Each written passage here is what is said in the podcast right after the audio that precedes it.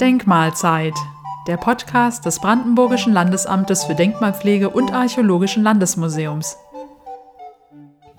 Heute sind wir für unseren Podcast ins Archäologische Landesmuseum nach Brandenburg an der Havel gereist und sitzen jetzt hier im wunderschönen Raum der alten Bibliothek des Pauli-Klosters in Brandenburg an der Havel. Ein sehr schöner spätgotischer Raum mit äh, wunderbaren Gewölben, der allerdings selbst gar nicht der Ausstellung dient, denn er ist nicht barrierefrei zugänglich. Er wird aber für besondere Veranstaltungen genutzt und so eben auch heute für unseren Podcast. Bei mir ist Professor Dr. Franz Schopper, der Direktor des Archäologischen Landesmuseums und Landesarchäologe des Landes Brandenburg.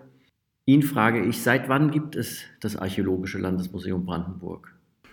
Das Archäologische Landesmuseum ist nun seit mehr als zehn Jahren im Betrieb hier am Ort im Sinne einer Landesausstellung, einer Dauerausstellung, die man sehen kann, als Museum, das sammelt, das forscht und das mal länger, mal kürzer auch Sonderausstellungen macht, gibt es uns seit 1953. Wie war denn die Präsentation vor der Einrichtung des Pauli-Klosters, eben seit 1953. Welche Örtlichkeiten wurden da bespielt? Ja, das Archäologische Landesmuseum jetzt hier in den wunderbaren Mauern des ehemaligen Dominikanerklosters, Sie haben es beschrieben vorher, ist natürlich ganz etwas Besonderes.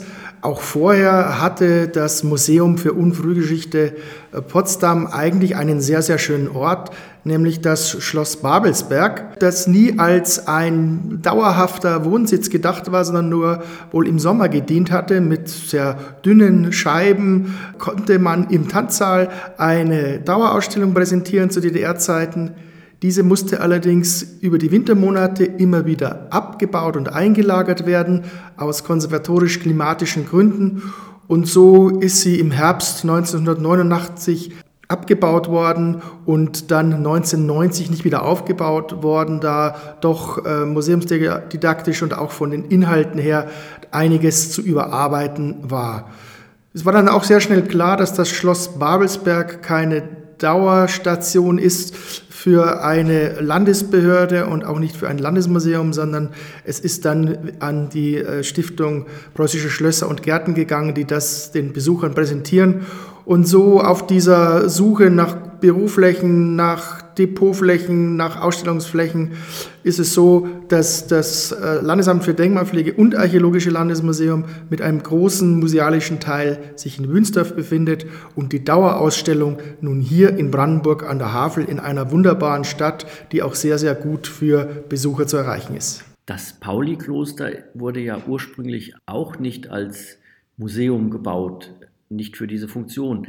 Hat das nicht Nachteile für die Museumspräsentation? Grundsätzlich hat natürlich ein vorgegebener Bau, der nicht der Präsentation von Objekten dient, so seine Schwierigkeiten und äh, auch Probleme im Detail.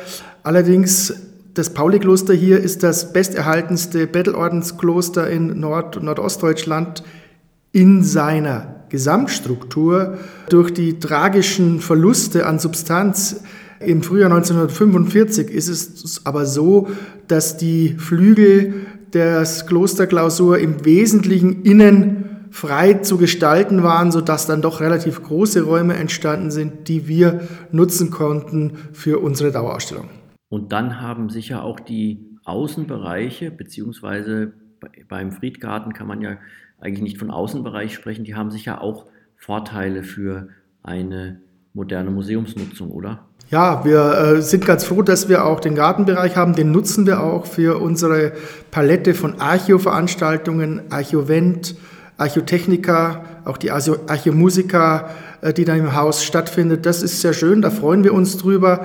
Manchmal ist die Verzahnung mit dem Veranstaltungsort der ehemaligen Paulikirche ein Problem. Da gibt es dann durchaus auch sicherheitstechnische Probleme, aber das sind wir dabei, das zu lösen und dann auch nochmal klarer abzugrenzen, wie wir uns hier präsentieren können. Sie sind seit 2004 Landesarchäologe. Konnten Sie die Planung des Museums in dieser Funktion von Anfang an begleiten? Nicht von Anfang an. Die äh, Initiative geht auf Professor Kuno zurück, der dann auch Widerhall gefunden hat bei der Ministerin Wanka sodass die viele Vorplanungen schon vorher gelaufen waren. Also welche Raumflächen, welche Raumstrukturen. Einbringen konnte ich mich in die Gestaltung im Inneren und in die inhaltliche Konzeption des Hauses. Der Anfang der 2000er Jahre war in Brandenburg ja noch immer eine schwierige Zeit, besonders auch in wirtschaftlicher Hinsicht. Wie ist es denn gelungen, ein so umfangreiches Vorhaben wie die Einrichtung eines neuen Landesmuseums umzusetzen? Ja, in vielerlei Hinsicht äh, sind wir natürlich ein Brandenburger Sparprojekt. Äh, glücklicherweise konnte aber zumindest für die baulichen und für die infrastrukturellen Einrichtungen Mittel der Europäischen Union und auch des Bundes verwendet werden und das hat bei diesen Investitionen geholfen. Insgesamt war und ist das Ausstellungsteam und das Betreuungsteam und das Team der Museumspädagogik wahnsinnig engagiert, aber auch im Vergleich zu anderen Landesmuseen wahnsinnig klein. Welches Konzept verfolgt die Ausstellung im Pauli-Kloster? Wir sind hier im Umfeld von Berlin mit seinen wunderbaren kulturhistorischen Museen und Sammlungen und eine Partnerinstitution von uns ist natürlich das Museum für Vor- und Frühgeschichte auf der Museumsinsel. Dort werden die Highlights der altweltlichen Kulturgeschichte in großem Rahmen dargestellt. Was dort aber nicht erfolgen kann, ist die, den Ablauf der Kulturentwicklung hier in unserer Region Brandenburg und Berlin grundständig zu präsentieren. Und genau das wollen wir tun. Wir zeigen, wie die Menschen ihr Leben gemanagt haben, wie sie mit der Umwelt umgegangen sind, wie sie die Umwelt beeinflusst haben, wie sie sich ernährt haben, wie sie gelebt haben, wie sie gestorben sind, äh, welche Bestattungssitten sie haben, welche technischen Entwicklungen es gab, hier uns in unserer Region über die Jahrhunderte entweg und zwar so, dass es auch gut verständlich ist. Wir beginnen vor der letzten Eiszeit mit Funden, die über 20 Meter tief im Braunkohletagebau entdeckt wurden vom Ende der vorletzten Eiszeit und enden mit den jüngsten Funden aus der sogenannten Lagerarchäologie nach Ende des Zweiten Weltkriegs. An welche Sonderausstellungen erinnern Sie sich besonders gerne? Äh, natürlich an die erste große internationale Sonderausstellung Lettlands viele Völker.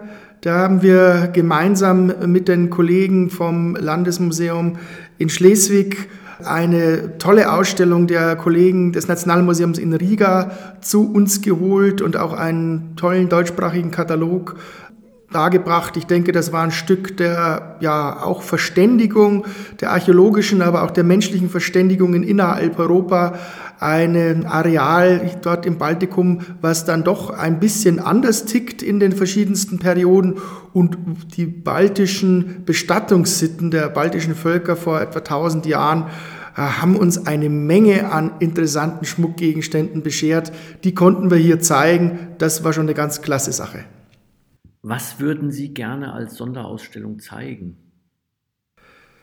Ich würde gerne einmal zeigen die tollen Objekte, die Brandenburg zu bieten hat aus der Bronzezeit, also aus der Zeit zwischen 2000 vor Christus und 800, 700 vor Christus. Und zwar gerade auch diese Objekte, die wir nicht haben. Wir sind ein relativ junges Museum, zum 1. Januar 1953 gegründet und dort beginnt im Wesentlichen auch unsere Sammlungsgeschichte. Das Land Brandenburg hat aber gerade aus dieser Zeit eine Menge Kulturbotschafter unterwegs, sowohl im Inland als auch im Ausland. Ganz herausragende Funde sind in Berlin natürlich. Es gibt auch die Herzsprungschilde aus der Prignitz, die Sie in der Dauerausstellung im Landesmuseum in Halle sehen können. Es sind Stücke im Germanischen Nationalmuseum in Nürnberg. Das British Museum zeigt Stabdolche ganz, ganz prominenter Art und Weise. Und natürlich gibt es auch die Kulturbotschafter die sich derzeit in Russland befinden, Bestände des Museums für Vor- und Frühgeschichte Berlin, der Goldschatz von Eberswalde, der Grabbestand aus dem Wickbolschen Berg und so weiter und so fort. Das mal zusammenzuführen und zu zeigen, wäre für mich in Verbindung mit dem, was wir an Tollem haben, schon mal ein sehr, sehr guter Überblick und würde zeigen, welche reiche Kulturlandschaft Brandenburg gerade in dieser Zeit ist. Was fehlt Ihnen im Landesmuseum? Wie sieht Ihre Wunschliste für die kommenden Jahre aus?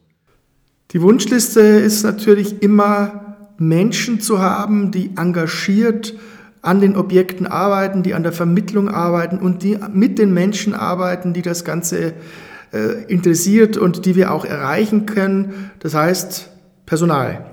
Das ist immer eine Frage, denn äh, es ist sehr, sehr viel im Hintergrund zu tun und auch äh, darzustellen.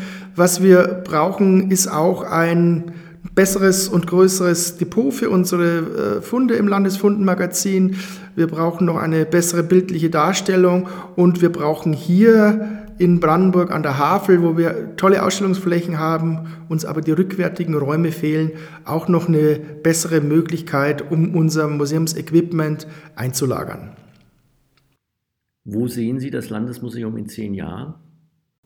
Als weiterhin fest etablierten Standort des wissenschaftlich-fachlichen Austauschs auf höchstem Niveau, aber auch der breiten Vermittlung in die Bürgerschaft mit hinein und mit weiterhin tollen Funden, die aus den Rettungsgrabungen zu uns ins Haus kommen.